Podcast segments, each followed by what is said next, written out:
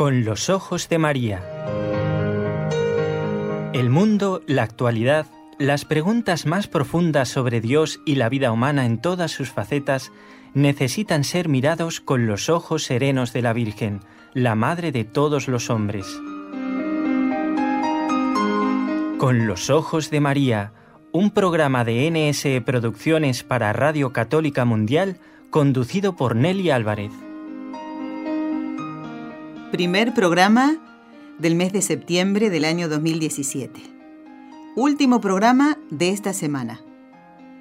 Y un nuevo encuentro en el que debemos dar gracias a Dios por él y también a los compañeros que permiten que ustedes nos puedan escuchar. Desde Birmingham, en Alabama, en Estados Unidos, Jorge Graña y todo el equipo de Radio Católica Mundial. Gracias a todos. Y desde la ciudad de Barcelona, un poco nublado el cielo, hoy vemos con un poquito de algunas gotas de lluvia que cayeron en el día de ayer. Desde Barcelona, digo, nos acompaña Raúl García en el control. Con este equipo, NSE, Nuestra Señora del Encuentro con Dios.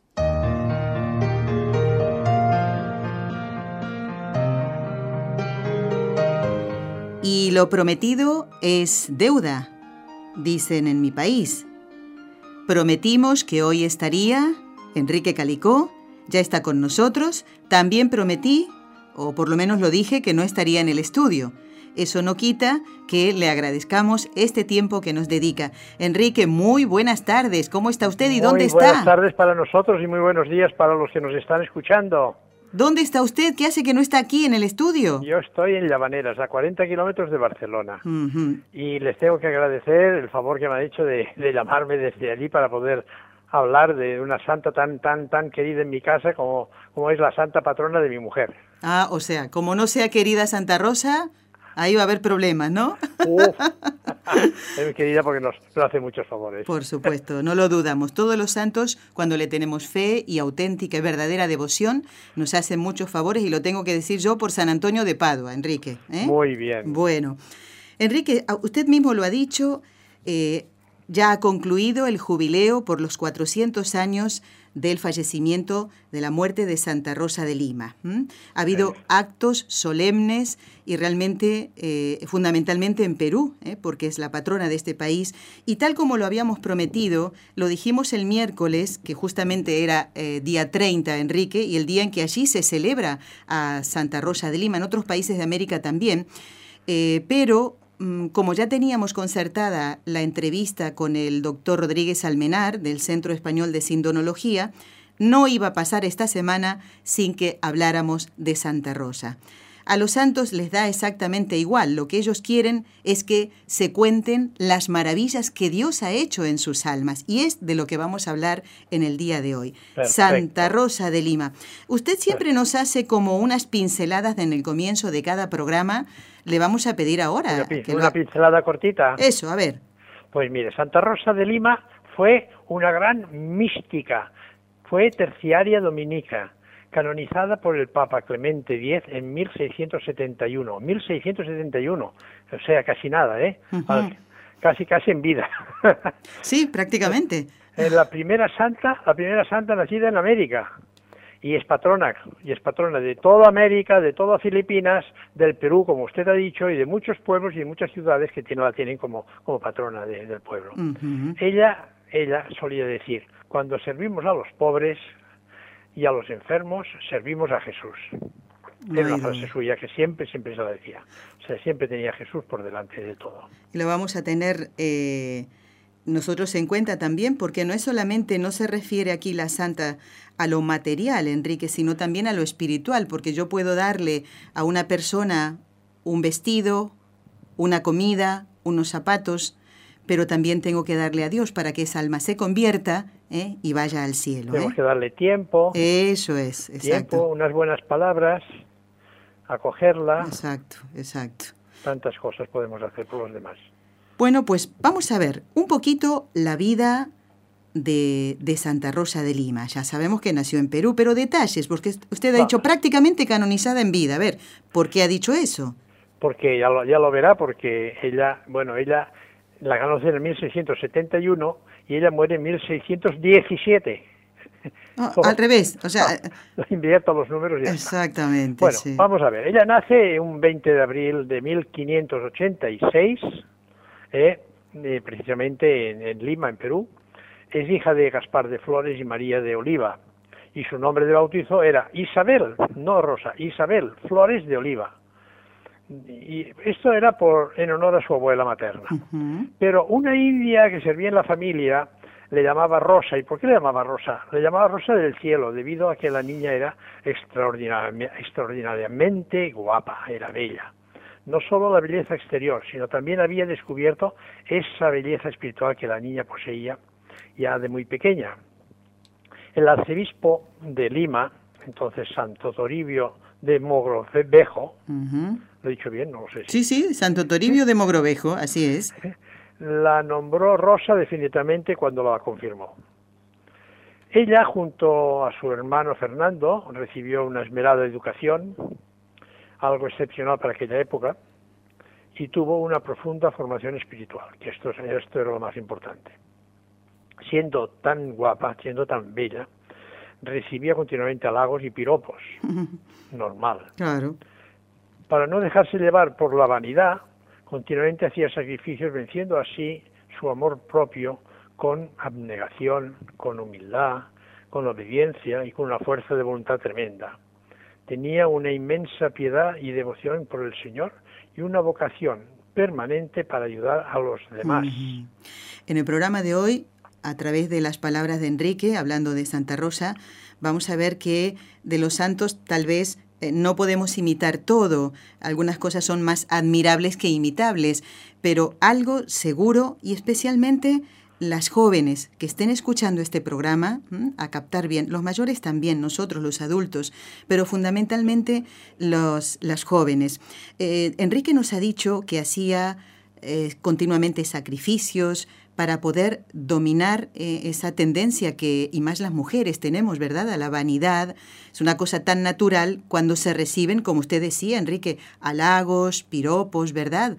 Eh, y eso parece como que aumenta más mi, mi ego, ¿no? Como que quiero agradar más. Es que el halago perdone que, me vaya a otro sitio, pero había, había un director de una empresa muy importante en Nueva York con un rescacielos tremendo y allá el, el, presidente de las empresas siempre está en el último piso, arriba, en la azotea del, del rascacielos. y abajo, y abajo tenía un letrero que ponía, y dice, el halago no conduce a ninguna parte, coma, salvo a la cumbre. Oy, oy, oy, oy, Bueno, bueno. No, viene bien al caso también, ¿eh? Viene al caso. El halago, sí, es que el halago, aunque no queramos, aunque no queramos somos débiles y nos, y nos, y nos halaga, que nos halaga y nos satisface y nos gusta. Y, cuando haces una cosa bien hecha también te gusta que te digan que has hecho una cosa bien hecha, sí. Es un estímulo, ¿no? Es un ¿Eh? estímulo. Pero y, a lo mejor, ¿y ella? a lo mejor es nuestra obligación hacerlo bien hecho, ¿no? Claro, es nuestro deber, así tenemos que hacerlo. Pero en este caso, eh, aquí la vanidad sería eh, que me ponga más potingues, que me ponga más, no sé, todo para...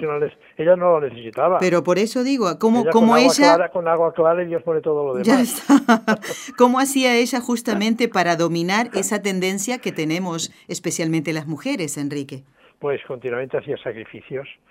Pues sí, a los 10 años de edad ya perdón, ayunaba a pan, y, a pan y agua. A pan y agua. Comía muy poco y se preocupaba de que sus alimentos no fueran apetitosos cuando dormía en su dormir también fue era exigente consigo misma, ya que colocaba maderos en su lecho y virutas y trocitos de cañas en la almohada y pasaba noches, noches de vela haciendo oración. Utilizaba cilicios para mortificar su frágil cuerpo, tan bonito. En cierta ocasión su madre la coronó con una guirnalda de flores que para lucirla delante, para delante de las amigas, mira qué guapa es mi hija, ¿no? ¿eh? Bueno, esta, esta es una imagen que la vemos continuamente reflejada en Santa Lima, cuando nos presentan en estampas o en, o en retratos, nos la presentan con la guirnalda de flores. Pero ¿sabéis qué hizo ella? ¿Qué hizo? Se clavó adrede una de las horquillas que aguantaba la guirnalda, se la clavó en la cabeza, con la intención de hacer penitencia y no caer en la vanidad. Fíjese. O sea que buscaba siempre, buscaba eh, el, ofrecer un sacrificio, hacer, ofrecer algo, algo que le doliera, que le hiciera, que le, que le diera dolor, para contrarrestar precisamente este instinto natural de, que tenemos todos. Como la gente alababa frecuentemente su belleza, Rosa solía restregarse la piel con pimienta para desfigurarse. Pobrecita. Estas penitencias, hay que decirlo, solo se pueden entender al conocer el gran amor que ella tenía en su interior para Cristo y querer compartir los sufrimientos de Cristo, Claro, porque la pimienta picaba, ¿eh? Sí, sí, sí, sí, sí. Así, así se ponía en la cabeza. Esto, esto, es, esto es curioso porque mi mujer siempre me lo estaba, siempre como se llama Rosa, me- siempre Sí. me decía Santa Rosa sería. Pues ella se ponía en la cabeza una cinta de plata, una cinta de plata, que en el lado, por el lado interior estaba lleno de púas y ella decía que era para imitación de la corona de espinas de Jesús y poder compartir el sufrimiento de Jesús con la corona de espinas. Ujú. Otro día, otro día, vamos a ver si me acuerdo, sí. Otro día destacó, una mujer destacó la suavidad de sus manos y la finura de sus dedos. ¿Y sabéis qué hizo? ¿Qué hizo? Pues inmediatamente la niña se restregó las manos con barro para, quedar, para que quedasen cuarteadas. Fíjese. Y por eso digo que algunas de las cosas son admirables más que imitables, Son, ¿verdad? son admirables Sí, porque todo esto era precisamente para compensar este, esta natural vanidad que todos tenemos Claro, dentro. claro. Y de esto, Enrique, conviene aclarar que, o porque alguna persona mm, tal vez ignorante en cuestiones de penitencia y demás, y tal vez huya de, de penitencias, diría, pero esta, pero qué loca, ¿no? Pero mm, debemos ver que no todos estamos llamados a hacer las mismas penitencias y, y además para eso está el director espiritual que nos va a ir guiando. Y, y pensaba ahora, Enrique, en, en los pastorcitos de Fátima. ¿eh? Ellos Sí. se restregaban las ortigas y, y llevaban una cuerda que les apretaba. Y eran niños.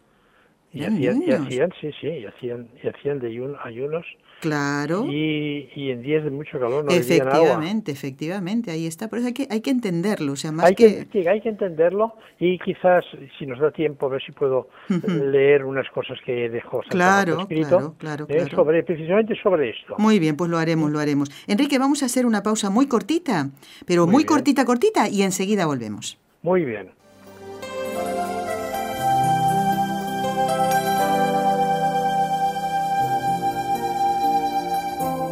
Estás escuchando en Radio Católica Mundial el programa Con los Ojos de María, en vivo y en directo, presentado por el equipo Nuestra Señora del Encuentro con Dios desde Barcelona.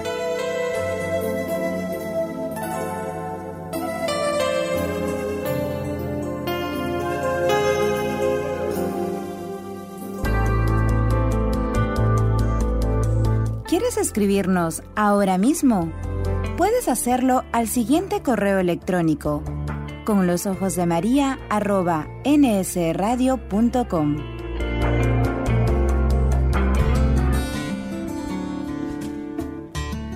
Intención de oración del Papa Francisco para el mes de septiembre. Por nuestras parroquias, para que animadas por un espíritu misionero, sean lugares de transmisión de la fe y testimonio de la caridad.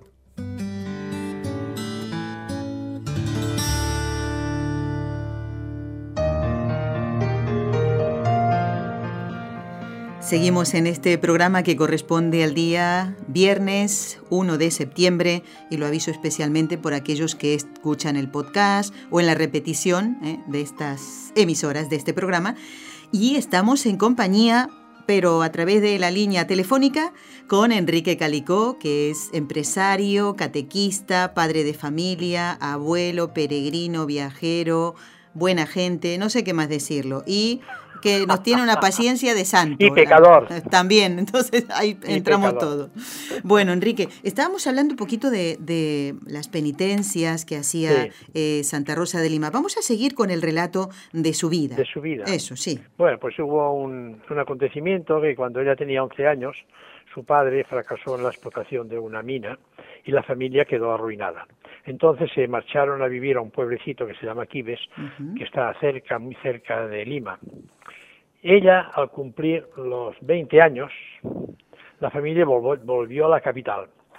Isabel, es decir, Rosa, Sí. a partir de ahora vamos a llamar Rosa para no Muy bien, así no, no Eh. cabe duda. Trabajaba todo el día en el huerto y durante la noche cosía ropa ropa de familias pudientes para colaborar con el, con el sostenimiento de la casa, para aportar, aportar algo. A pesar de, de, esas dificultades y del trabajo, no solamente no se quejaba, se quejaba nunca, nunca, sino que era una, una mujer feliz. O sea, todas las todas las contradicciones, todo el trabajo, todo el esfuerzo, el trabajar de día y de, en el huerto y trabajar de noche en, cosiendo y tal y cual, esto, esto ella lo demostraba con felicidad, con la sonrisa en la cara y siempre contenta. Claro. Su intenso amor por Cristo le llevó a hacer voto de virginidad. O sea que muy, muy tempranito ya hizo voto de, de virginidad. ¿Qué pasa? Como aquellas épocas. Pues que sus padres intentan casarla, pero ella defiende su voto y su vocación. Y, y, les convence a sus padres que no, que Claro, no. claro, Nosotros que- queremos ir por allá, pero Dios quiere que yo vaya por aquí. Exacto. Y el 10 de agosto de 1606, tenía 20 años, ingresó como terciaria en la Orden de Santo Domingo. ¿Por qué? Porque ella era imitaba a Santa Catalina de Siena, que era su maestra espiritual. Entonces, por sugerencia de un sacerdote, ella acep- acepta que la llamaran Rosa de Santa María. Rosa de Santa María, qué bonito nombre, ¿eh? Precioso, ¿eh? Rosa de Santa María. Bueno, se puede- su esposa entonces tiene los dos nombres, María Rosa. Sí, ¿eh? exacto. O sea, Pues- mejor patrona no podía tener, ¿eh? Santa Rosa de Lima. Enrique nos ha dicho que eh, ingresa como terciaria. ¿Por qué terciaria? Con ese deseo de agradar a Jesús y evidentemente usted nos dijo que era una gran mística. Uno podría pensar, pero ¿por qué no fue religiosa de clausura? ¿Qué es lo que ocurrió? Coméntenos un poquito esto que ya tiene Sí, que ver una- es una directamente. anécdota, es una anécdota Sí. muy, muy bonita, muy bonita, que uno se da cuenta de que, que la voluntad de Dios a veces, a veces no coincidimos nosotros con nuestro pensamiento, ¿no? Es verdad, ella se propuso hacerse monja agustina, pero el día en que fue a arrodillarse ante la imagen de la Virgen, de, la Virgen Santísima, para pedirle que le iluminara si debía irse de monja o, o no, tenía que ir de monja, entonces sintió que no podía levantarse del suelo Ay. donde estaba arrodillada. Oh, oh. Se quedó allí arrodillada y no había manera de levantarse. Llama a su hermano para que la ayude, eh, entre los dos no pueden, tampoco no pueden. Entonces ella se da Ah. cuenta, ella se da cuenta de que la voluntad de Dios no era no era precisamente de que se hiciera monja como ella había deseado o le había pedido a la Virgen. Y entonces va y le dice a- y le dice a, a la Virgen le dice, "Oh Madre celestial, si Dios no quiere que yo me vaya a un convento, desisto desde ahora de esa idea." Tal cual, obediente, obediente, obediente. Entonces, tan pronto pronunció estas palabras, ¿qué pasa? ¿Qué pasa? Pues que se le desapareció la parálisis y se pudo levantar del suelo fácilmente ella solita sin hacer esfuerzo. Qué cosa, Dios ¿Eh? mío. Qué ¿eh? cosa. Pero, pero claro, seguía, seguía diciendo, bueno, y entonces yo, yo le voy a pedir a Dios qué es lo que tengo que ser, ¿Dónde? qué es lo que Él quiere que yo sea. Claro, ¿eh? claro. Y, y entonces se lo pedía, se lo pedía continuamente y, bueno, dice, ¿en qué, dice, ¿en qué convento quieres o cómo quieres que yo sea, que yo sea religiosa? Porque yo quiero ingresar religiosa. Y de pronto empieza a llegar junto a ella cada día, cada día, una mariposa de color blanco y negro. Esta mariposa revoloteaba junto, junto a su cabeza, delante de sus ojos, pasaba. Ah. Hasta que ella se dio cuenta ¿eh? de entender que aquello debería buscar una asociación que tuviera un hábito blanco y negro, Como la mariposa. como la mariposa. Digo, esta mariposa me la manda Dios para decirme algo, y lo que me está diciendo es que blanco y negro tiene que ser un hábito. Qué cosa. Entonces descubre, descubre que era que eran las terciarias dominicas, unas mujeres que se vestían con túnica blanca, un manto negro, Ajá. y que, y esto es importante para la gente que no sepa lo que es realmente una terciaria, llevaban vida como de religiosas, pero que vivían en sus propias casas. Claro. Esto es importante. Sí, sí, sí. Eso sí. es importante, porque de terciaria quiere decir de tercera categoría, no, no, no, no. Terciaria quiere decir que vivían como religiosas, pero en sus casas. Claro, se comprende, sí, sí. ¿eh? Y estaba, está claro, esto, es- esto es un añadido mío. Sí. Estaba clarísimo, clarísimo, clarísimo que Dios no quería que se quedara en un convento encerradita. Lo que Dios quería que estuviera en el mundo libre y que todo el mundo, todo el mundo observara eh, sus sacrificios, sus oraciones y todo esto. Y porque más adelante después hay un, hay un comentario de un Santo Padre que, que, que ya saldrá oportunamente Muy bien. que certifica esto precisamente. Bueno, Bueno, pide ser admitida como de tercera orden al Santo Domingo y la aceptan. No la aceptan, no tan fácil, pero vaya, la aceptan. Sí, Imitando así a Santa Catalina de Siena. una gran santa, claro. A partir de entonces practica, mm, ¿Qué? bueno, ser, para, ser- decir, para decir que prácticamente sí, se recluyó en una cabaña que había construido en el huerto con ayuda de su hermano. Allá, en, esta cabaña, es donde ella oraba y, y hacía todas sus mortificaciones. ajá, Ahí, de jueves a sábado, fijemos bien, es de jueves a sábado, o sea, el jueves, el viernes y el sábado, tres días muy señalados, claro, ¿eh? Muy señalados porque, claro, el jueves es el cuerpo del Señor, el, Sí, el viernes es la muerte del Señor y el sábado es el Día de la Virgen. claro. Tenía experiencias místicas y, y experimentaba los sufrimientos de la pasión. Santa Rosa salía de su ermita para ir a una iglesia, a la iglesia de la Virgen del Rosario, para atender a los enfermos y esclavos. Ya no, y usted no diría con quién. ¿Con quién? Lo pregunto. ¿eh? Sí, ¿con quién? Pues ella era acompañada nada menos que por San Martín de Porres. Fíjese, qué gran santo. Los dos fueron muy amigos y los enfermos acudían en masa para que los curasen. Claro, claro. Qué cosas, ¿eh? Qué bonito, ¿no? Las almas santas es como que eh, se Sí, persiguen sí, unas a otras. sí, Estaba pensando ahora, por ejemplo, en San Francisco de Sales y Santa Juana de Chantal. Es que, es, que Eh, es lógico porque si el centro es Dios, pues se, se encuentran en el centro. Obviamente, claro. Santa Luisa de Marillac y mm, San Vicente de Paul, por Exacto, ejemplo. ¿eh? Exacto, por ejemplo. Santa Dominga Mazzarello y San Juan Bosco. Uy, hay muchísimos ejemplos Santa en Teresa iglesia. San Juan de la. Efectivamente, ahí está, muy bien. Bueno, dejemos un lado, de un lado, por un momentito nada más, mm, lo de la explicación esta, ¿no? De, de cómo vivir la vida religiosa, la entrega a nuestro Señor en su propia casa, siendo terciaria dominica de la Orden de Santo Domingo de Guzmán. Vamos también ahora a, a, mm, esta palabra, ¿no? Ha dicho que es una, fue una gran mística Santa Rosa de Lima, que tenía experiencias místicas, aunque un poquito en el relato ya nos ha dicho al- algunas cosas que nos hacen pensar en eso. Pero vamos a ampliar un poco esto, si le parece, Pues, Enrique. ¿eh? pues sí, pues sí. Indudablemente se demuestra en infinidad de detalles. ¿eh? Su amor a Dios era tan ardiente que cuando hablaba de él, ella cambiaba, se transformaba, era cambiaba el tono de su voz y su rostro se iluminaba como un reflejo, que vamos a decirlo como, como un sentimiento interior que le salía de dentro, ¿no? Ese me- fenómeno se manifestaba sobre todo cuando la santa se hallaba en presencia del Santísimo Sacramento, allí donde estaba delante del sacramento, y cuando comulgaba también, y obvio. cuando comulgaba.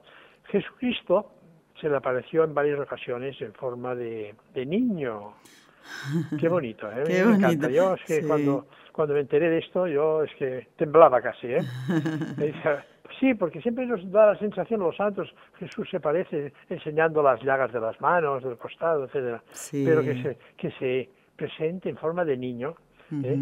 Y le hablaba, co- como veremos más adelante, y le hablaba. Muy bien, muy bien. Santa Rosa sufrió, naturalmente, al cambiar de vida, hacer esta vida, pues la burla de amigos y de familiares durante muchísimos años.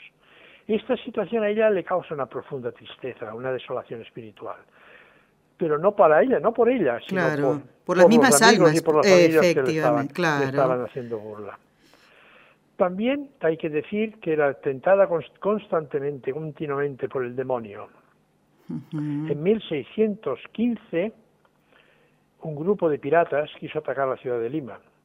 Cuando ya estaban en el puerto de Callao, Sí, Santa Rosa y otras mujeres fueron ah, corriendo, fueron a la iglesia de la Virgen del Rosario para rezar ante el Santísimo Sacramento.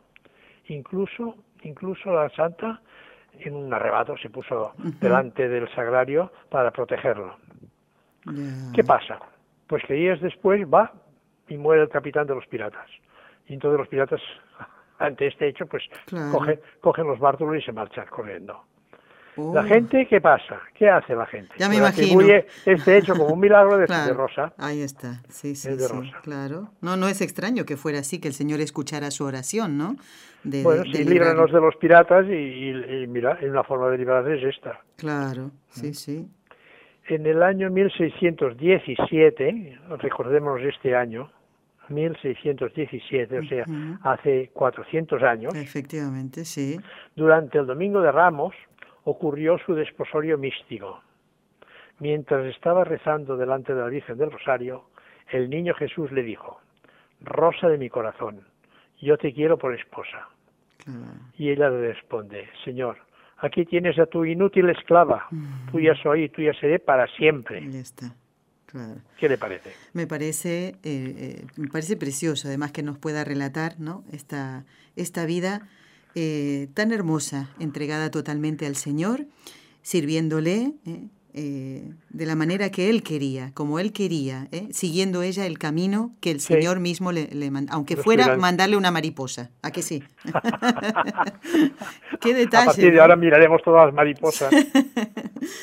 Bueno, eh, Enrique, recordando el santoral, eh, vemos que mm, muchas, mm, muchos santos murieron muy jóvenes. Estaba pensando en Santa Faustina Kowalska, en la misma Santa Teresita del Niño Jesús, mucho más joven, teniendo 24 años.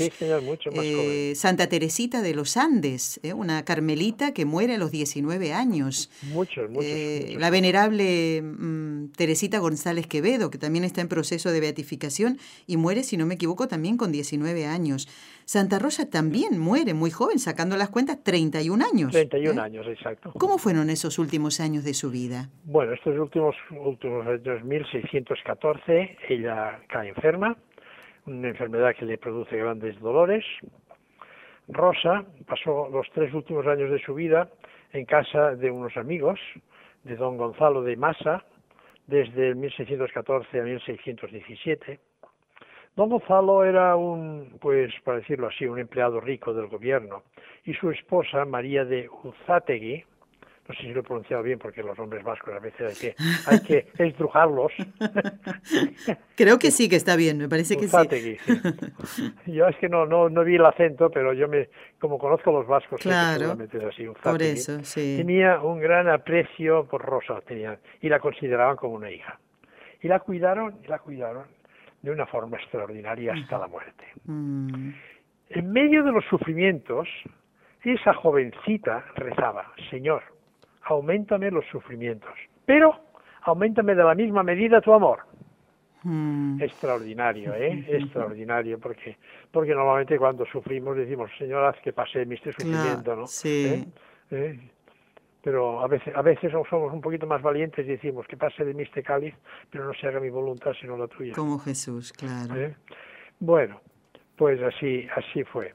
Le pedía esto. Rosa tenía una gran devoción a San Bartolomé. ¿Por qué? ¿Por qué? ¿Por qué? Porque, de hecho, desde 1614 cada año, al llegar la fiesta de San Bartolomé, que recordaremos que era el 24 de agosto. Exacto, la semana pasada. La semana pasada, el día siguiente de Santa Rosa. demostraba una gran alegría. ¿Y por qué demostraba una gran alegría? Porque ella decía, es que en una fiesta de San Bartolomé iré para siempre a estar cerca de mi Redentor Jesucristo.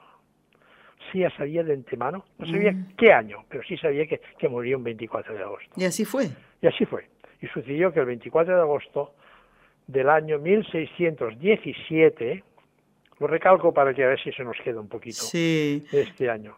O sea, o sea, 400 años ha hecho este año, después de una terrible y dolorosa agonía, expiró con la alegría de irse a estar para siempre junto con su amadísimo Jesús, tal como ella decía. Tenía exactamente 31 31 ¿Y cómo está en la ciudad de Lima, esa ciudad que conoció a esa niña tan hermosa, eh, esa joven que hacía penitencias eh, admirables? ¿Cómo eh, ¿Qué pasa cuando se enteran o corre la voz? Pues ha muerto Rosa, ha muerto pues Isabel. esa, esa, esa, esa, muchachita que para mucha gente era, era pobre y sin estudios. Bueno, estábamos hablando de estudios universitarios, estudios claro. de, de, porque era, era educada, sabía leer y escribir, como hemos, hemos dicho, ¿no? Pero, pero no tenía estudios altos. Claro. Bueno, ¿qué pasa? Pues le hicieron un funeral especial en toda la ciudad de Lima. Fíjese. Entre los asistentes se encontraban nada menos que las altas, todas las altas autoridades eclesiásticas, políticas y el mismísimo virrey. El entierro, el entierro hubo que posponerlo, oye, a veces me cuesta, ¿eh? Posponerlo. Yo creo que la culpa es el catalán, ¿eh? Es eso, ¿no? porque, posponerlo, ¿por qué? Porque, porque inmensas multitudes querían ver su cadáver. Y filas, filas y más filas interminables de fieles pasaban devotamente. Muchas personas mm, se acercaban al, al cadáver para arrancar un trocito de su hábito, ¿no? Se supongo que debían ir preparados con un tejido, una tijera o algo, ¿eh? y, y, tener y tener una reliquia. Al final, ¿qué pasa? Que los guardias, los guardias tienen que poner orden, tienen que dispersar a la gente porque llegaron, llegaron incluso a arrancarle un dedo del pie. Ay, por favor. Esto solo se entiende de una manera. A mí, a mí ya me lo habían dicho esto hace muchos años con la excusa de darle un beso en el pie, sí. alguien le dio un mordisco y se le dio un trozo de Ay, señor, eso ya es... realmente, ¿Eh? ¿eh? Pues la, la, bueno, es, sí, es, es, terrible, ¿no? Pensarlo y quizás sí. una asco, lo que sea, pues no lo sé. Puede más el tener una reliquia de la santa que, que todo esto. Claro, una reliquia de primer grado sería en este caso, Hombre, ¿no? Un dedo... Pero bueno, ay Dios mío, a veces hacemos cada cosa. Bueno, eh, ¿dónde fue sepultada Santa bueno, Rosa? En, en el momento que él fue sepultado en una de las paredes del templo, uh -huh. pero hoy su cuerpo hoy se venera en la Basílica de Santo Domingo de Lima. Muy bien, muy bien.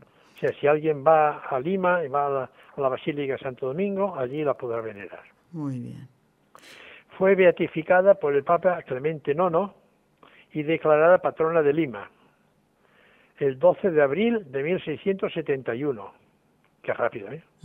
Fue canonizada por Clemente X. Claro. Y ese mismo año se declaró a Santa Rosa de Lima como patrona del continente americano y de las Filipinas. En 1671. Y era patrona de toda América y de, y de, y de, y de todas Filipinas. Sí. El 10, ahora ya nos venimos, ya nos venimos para nuestros siglos. El 10 de septiembre de 1958 la Santa Sede Apostólica la declaró patrona de las enfermeras peruanas.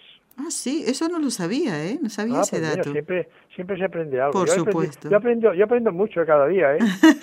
por, eso, por eso yo soy como aquella vieja que no quería morir, porque cada día aprendía cosas.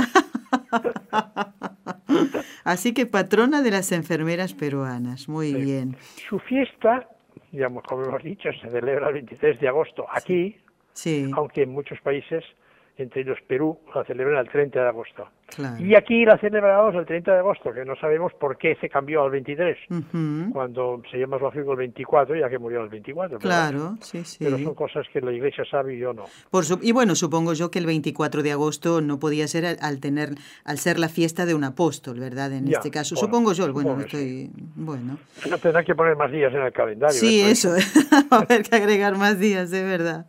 Bueno, es bonito Papa... también, es, es bonito eso, Enrique, porque vemos que un mismo día se celebran a varios santos, eso no hay que extrañarse, ¿verdad? Sí, sí, a veces a mí me cuesta escoger un santo para dar los buenos días. Claro, ya, ya lo veo eso, ¿eh?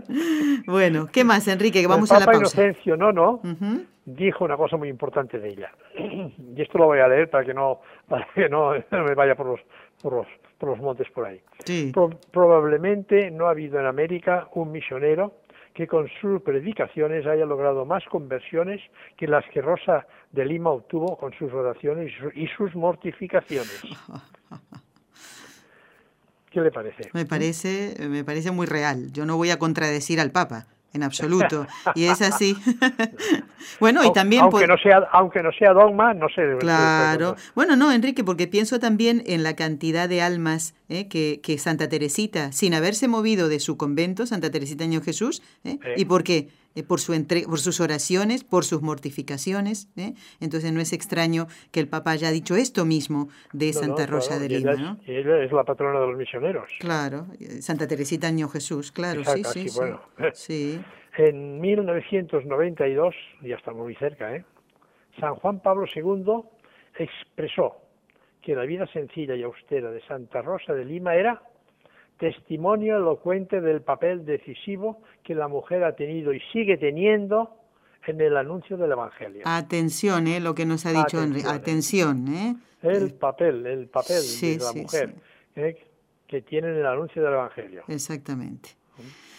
Bueno, Enrique, vamos a hacer una pausa muy cortita. Vamos a escuchar eh, a qué teléfonos tienen que llamarnos los oyentes. A mí me encantaría que nos llamaran nuestros amigos de Perú y nos comentaran qué pasó el miércoles, eh, con eh, la misa celebrada eh, por el cardenal enviado del Papa. ¿eh? Sería estupendo que nos llamaran y nos comentaran, ¿eh? así de, de, viva voz. Dice, estuve allí, estuve participando en la clausura del año jubilar por los 400 años del fallecimiento de Santa Rosa. Hacemos la pausa y ya volvemos, Enrique. Tome Muy un poquito bien. de agua, ¿eh? Venga. Muy bien, sí, sí.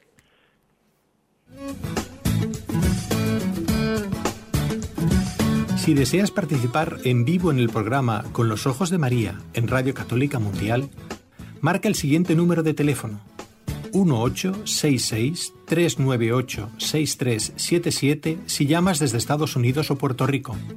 Si llamas desde otros países, marca el código internacional y luego el número 1205-271-2976.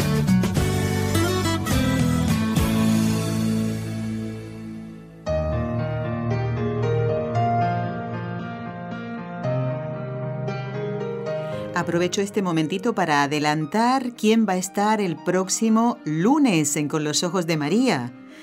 Nos va a acompañar el padre Luis Díez Merino. Atención, Dominique de María.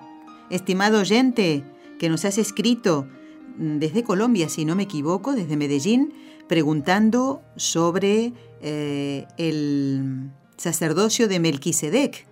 El padre Luis Díez Merino va a responder a tu consulta, Dominica. Así que por favor estate atento, ¿eh? el lunes lo vas a escuchar. Después también, si no me equivoco, mmm, una oyente de Argentina y otra oyente de Barcelona y de Chile. A ver si pueden entrar todas estas eh, consultas que nos hacen los oyentes.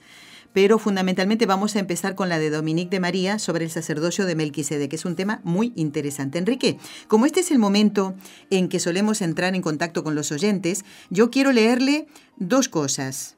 ¿Mm? En principio, enviarle saludos de parte de Patricia y Ramón, que es un matrimonio de Texas. En este momento están pasando momentos difíciles porque el huracán Harvey está pasando por esta zona de Estados Unidos. Y ellos nos, eh, me enviaron, además de correos electrónicos, una carta a nuestra dirección postal y nos dice saludos afectuosos a don Enrique Calico. Así. Muy bien. Yo cumplo, ¿eh? Bueno. Y, y, después hay alguien que nos ha ayudado mucho, si, tal vez sin quererlo, ¿eh? para que lo invitemos a estar en el próximo mes de octubre, el mes del Rosario. Mire, Marta Elena de Michoacán, México, nos dice, me gustaría mucho que don Enrique Calicó pudiera hablar en un programa de Con los Ojos de María de Santo Tomás Moro. Muy bien. Como Vaya seguro Marta. que Marta Elena está escuchando, y, esto está saliendo al aire en directo, no tiene usted por dónde escaparse. Así se lo digo, ¿eh? bueno, Enrique, si usted acepta Marta, la Marta, propuesta. Marta, Marta. que le das trabajo a Enrique, ¿eh? Bueno, y nos ha ayudado. Pero me parece, me parece estupendo, ¿eh? Porque creo que hasta ahora no habíamos hablado de este gran santo.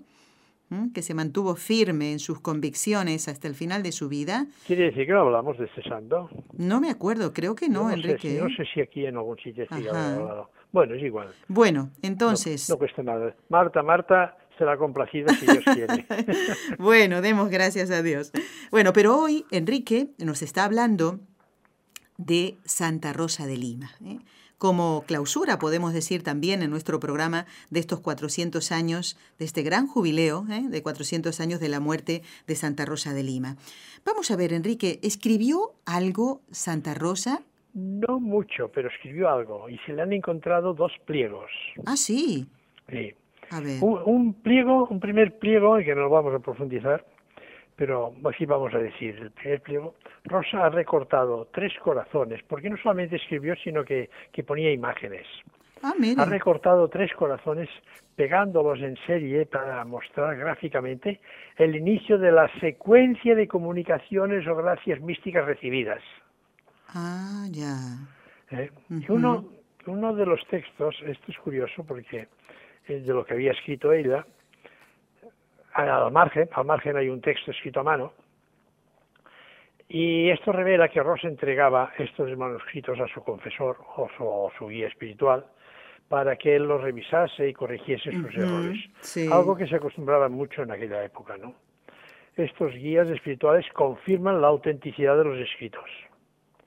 Claro. No sé si me explico. Sí, sí, sí, totalmente. Es como si, es como si diera fe, ¿no? Claro, Decir, exactamente. oye, esto no está inventado, esto Sí, está, sí, sí. alguien lo ha revisado y aquí ha puesto sus comentarios. Ya, habló de dos pliegos usted.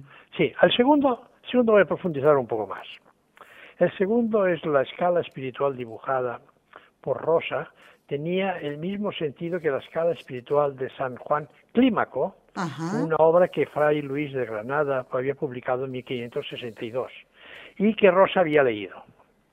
Resulta, resulta a la vez extraño comprobar cómo el contexto de las mercedes divinas recibidas tienen su analogía con el cántico espiritual de San, a ver si me sale bien, ¿eh? Sí. de San Juan de la Cruz, Ah, siendo sorprendentemente que el diseño gráfico, el diseño gráfico Sí. que ella hizo en de la novena novena Merced muestre en dibujo lo que el mismo Juan de la Cruz declara en el verso de la canción segunda. Ajá. Ay, me va No, saliendo, no, no, ¿eh? ya, sale, llama, sale. llama de amor viva. Sí, sí. Este sí, el título es fácil. Sí. Sin embargo, sin embargo, hay que aclarar una cosa. A ver, ella hace una cosa, ella hace una cosa que sale más o menos igual que San Juan, San Juan de la Cruz. Ajá. Pero lo de San Juan de la Cruz, esto se publicó de una forma incompleta en 1618, de una forma un poquito más, más completa en 1627 Sí. y, una forma ya más completa del todo en 1703,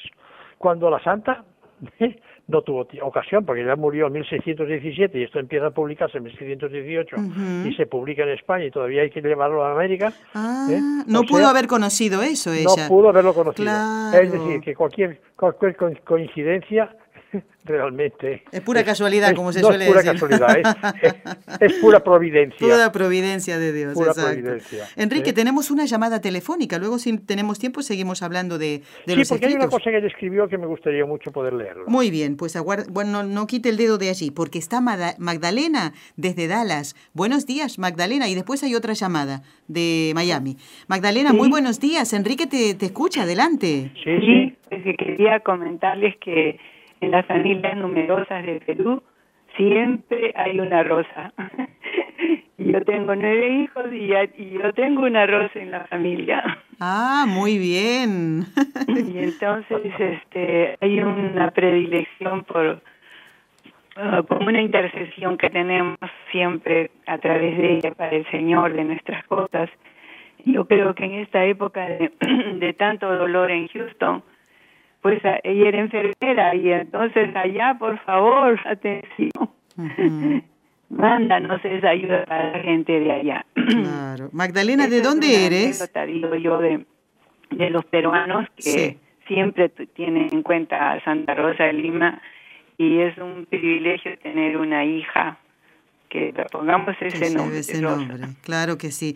Es, es un, es un gesto muy bonito. Y pues estoy feliz de los comentarios. Creo que la gente no sabe tanto detalle de, de- y sobre todo la- el beneficio que tenían su sacrificio, porque lo- muchas veces lo vemos o lo ve la gente negativamente, Claro. ¿no? Eso no existe, eso es imposible.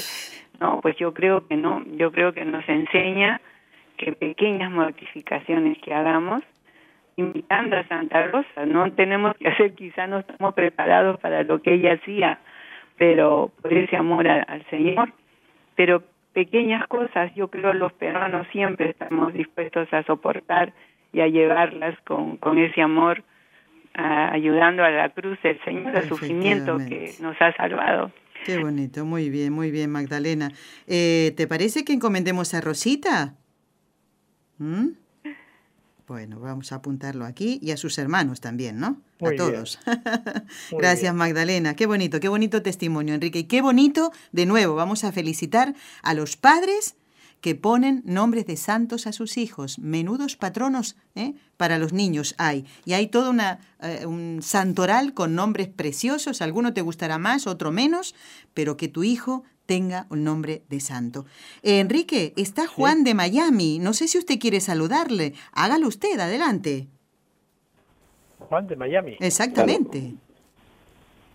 Hola. Eh, muy buenos días, don Enrique. Muy buenos días. Eh, fíjese, eh, escuchando lo que usted ha estado, digamos, eh, transmitiendo, Eh, me alegro mucho porque soy peruano y Santa Rosita de Lima en realidad pues es, es nuestra gran santa, nuestra primera santa en América. Yo quería colaborar con un pequeño testimonio que es la tradición en realidad que conocemos creo nosotros los peruanos y no sé si se ha divulgado mucho. Cuando se habla esto de las diferentes fechas para eh, su celebración en el calendario católico, eh, solamente en América creo que se celebra el 30 de agosto, aunque su muerte fue el 24. Eh, la tradición eh, que yo recuerdo, aunque ya llevo 46 años en este país, es que se dice que a Rosita la tuvieron, digamos, en su ataúd expuesta por seis días. Y entonces pensaban de que todavía estaría dormida. Cuando finalmente se convencen de que ella ha fallecido, entonces eh, dicen que ya finalmente su alma fue al cielo el 30 de agosto. Y por eso es que tradicionalmente, al menos eso es lo que yo recuerdo, se celebra nuestra fiesta en América en ese día. En el calendario católico me sorprendí cuando años después, naturalmente, cuando vine a este país, descubrí o supe que se celebraba más bien el 23. Sin embargo, la celebración tradicional en Lima o en todo el Perú sigue siendo el 30 de agosto y como mencionaban en el programa, por ese 400 aniversario, pues ha sido de gran celebración en, muchas iglesias y muy particularmente en la de Santo Domingo, que era pues donde nuestra Rosita se encontraba con Martín, nuestro otro santo San Martín de Porres. Muy bien. Muchas gracias a usted por su programa. Muchas, y muchas gracias por esta explicación. Muy bien, gracias Magdalena, gracias Juan, qué preciosos testimonios los de hoy, ¿eh? Sí. La gente peruana se está También, animando, pero yo todavía todavía ahora- quiero que alguno me cuente lo de la misa. ¿Eh? Tenemos una explicación de por qué el día 30. Bueno, mire, bueno, mucha, gente, mucha gente me lo preguntaba, ¿por qué el día Sí. 30 y ahora el día 23? bueno. Pues, Vamos, Enrique, a rezar las tres Ave Marías, que es lo que toca a rezar esta las hora. tres. A ver, ¿Eh? ¿qué es lo que toca a esta hora? ¿eh? Vale, pues muy bien. Bueno, muy bien. Vamos a ver, vamos a encomendar todas nuestras intenciones y otra llamada, ¿eh, Raúl?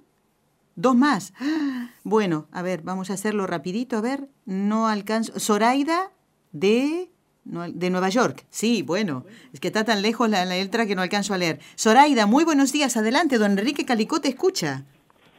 Muy buenos, muy buenos días eh, y contentísima como católica eh, de escuchar este programa tan lindo y, y recordar a Santa Rosa de Lima. En mis últimos viajes a Lima, Perú, fue una de las cosas que me sorprendió que en estos momentos muchas personas, la Iglesia Católica, eh, ha mejorado todo ese lugar. Muchas personas, jóvenes, hasta niños, sus padres los llevan y les cuentan todo lo que el significado eh, espiritual, religioso que tiene este lugar y quién fue Santa Rosa de Lima. Y eso es lo que me conmovió un montón, que hasta el día de hoy, Ujú. 2016, eh, eh, el 2017, perdón, estuve en 2016 allá la última vez, esto sigue ese, ese, esa semillita de la fe, del, amor hacia ella. Ella sigue en estos momentos viva porque hay algo que no pierde, no pierden especialmente los católicos en Lima, Perú, y también muchas personas que no lo son, tienen, van con curiosidad al lugar y miran toda, todo eso, eso que, que sin palabras, que algo se siente bonito ahí de Santa Rosa. Ella sigue presente, ella sigue viva en nuestros corazones y eso quería decirles, que el lugar está más hermoso, está más turístico, pero hay mucho interés Muy bien. con respecto a toda la construcción de Santa Rosa de Lima. Muy bien, Zoraida. Gracias también por este dato. Te lo agradecemos de todo corazón. No te vayas en un momentito, vamos a rezar, ¿eh? También lo vamos a hacer contigo. Saludo rapidito a Marta de Miami. Marta, Enrique está todavía con nosotros. A ver, ¿qué nos quieres comentar? Marta, Marta, te preocupas por muchas cosas que no tienen importancia. Me encanta Santa Rosa de Lima y quisiera ser como ella. Y que todos pudiéramos ser Santa Rosa de Lima. Hablen más de ella en los próximos programas porque es una vida tan linda que vale la pena gastarle un programa. Gracias, Martita. También quédate Muchas con gracias. nosotros, ¿eh? Muchas gracias, Marta. Dios me la bendiga y que siga con esos programas tan lindos. Bueno, muy bien. Aprovecho también, eh, Enrique, para leer un pedacito nada más y ahora sí rezamos las tres Ave Marías de Marjorie de Winter Garden, eh, en Florida, que dice a don Enrique, de quien soy fiel escucha, un abrazote y quiero agradecerle de nuevo ese bello Via Crucis que nos regaló, del cual mi familia y yo disfrutamos cada vez que lo hacemos. Solo me resta decirles que aquí estoy aprendiendo y trabajando con todo mi corazón para alcanzar esa santidad que me lleve a Dios y darles las gracias a ustedes. Gracias, Marjorie. Marjorie vino con nosotros a Fátima, Enrique, la, conocemos personalmente, ah. a ella, a su esposo y a su hijo. Son personas encantadoras, Enrique, encantadoras. Eh, y ahora vamos a rezar por las intenciones de ella, por las de Magdalena, Juan, Zoraida, Marta y Enrique, para que la próxima, si se puede, venir al estudio. Y si no, lo hacemos así, Enrique, que ya lo ve usted, ¿eh? ya nos conocemos después de tantos años de trabajo. Es que me lo facilitan tanto. y nosotros con gusto. ¿Quién me ahorro de subir estas escaleras? Claro. estos últimos días les tenía, les tenía ojeriza. Y miedo, y un poquito de miedo. No hay ningún problema, Enrique, ya lo ve usted, la gente está contenta, lo ha escuchado y ahora vamos a rezar las tres Ave Marías por todas las intenciones por las que rezamos siempre, en el nombre del Padre y del Hijo y del Espíritu Santo. Amén. Dios te salve María, llena eres de gracia, el Señor es contigo, bendita tú eres entre todas las mujeres, y bendito es el fruto de tu vientre, Jesús. Santa María, Madre de Dios, ruega por nosotros pecadores, ahora y en la hora de nuestra muerte. Amén. Dios te salve María, llena eres de gracia, el Señor es contigo, bendita tú eres entre todas las mujeres, y bendito es el fruto de tu vientre, Jesús. Santa María, Madre de Dios, ruega por nosotros pecadores, ahora y en la hora de nuestra muerte. Amén. Dios te salve María, llena eres de gracia, el Señor es contigo, bendita tú eres entre todas las mujeres, y bendito es el fruto de tu vientre, Jesús.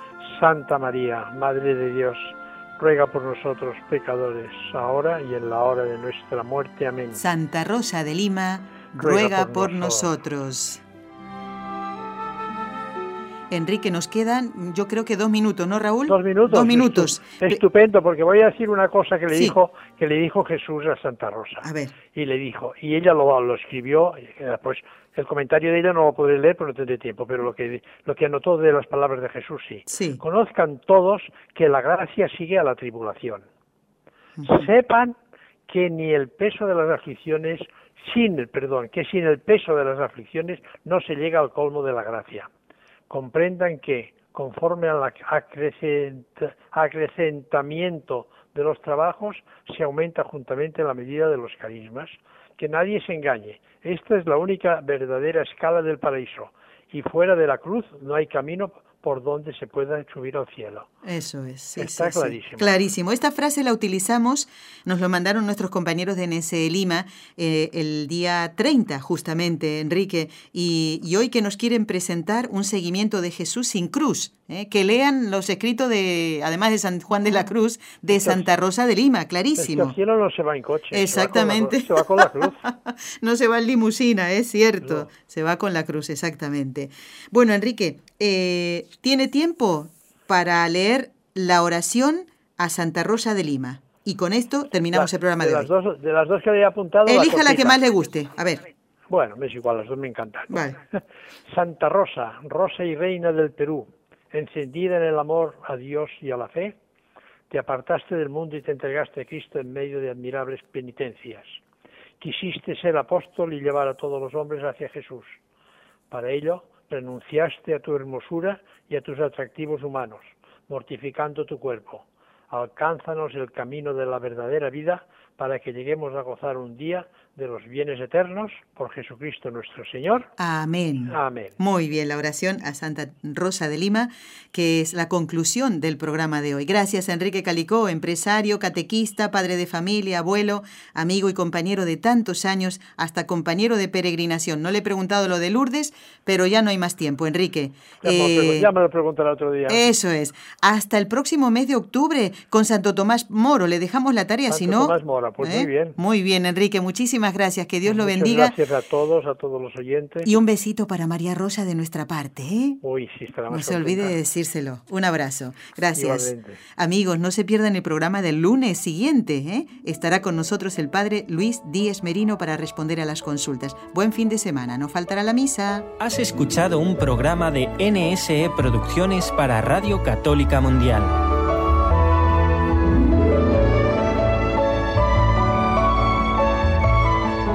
¿Quieres conocernos? Escríbenos al correo electrónico con los ojos de María arroba nsradio.com.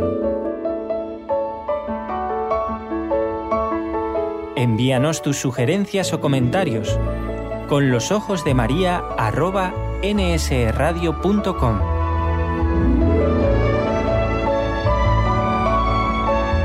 Te esperamos.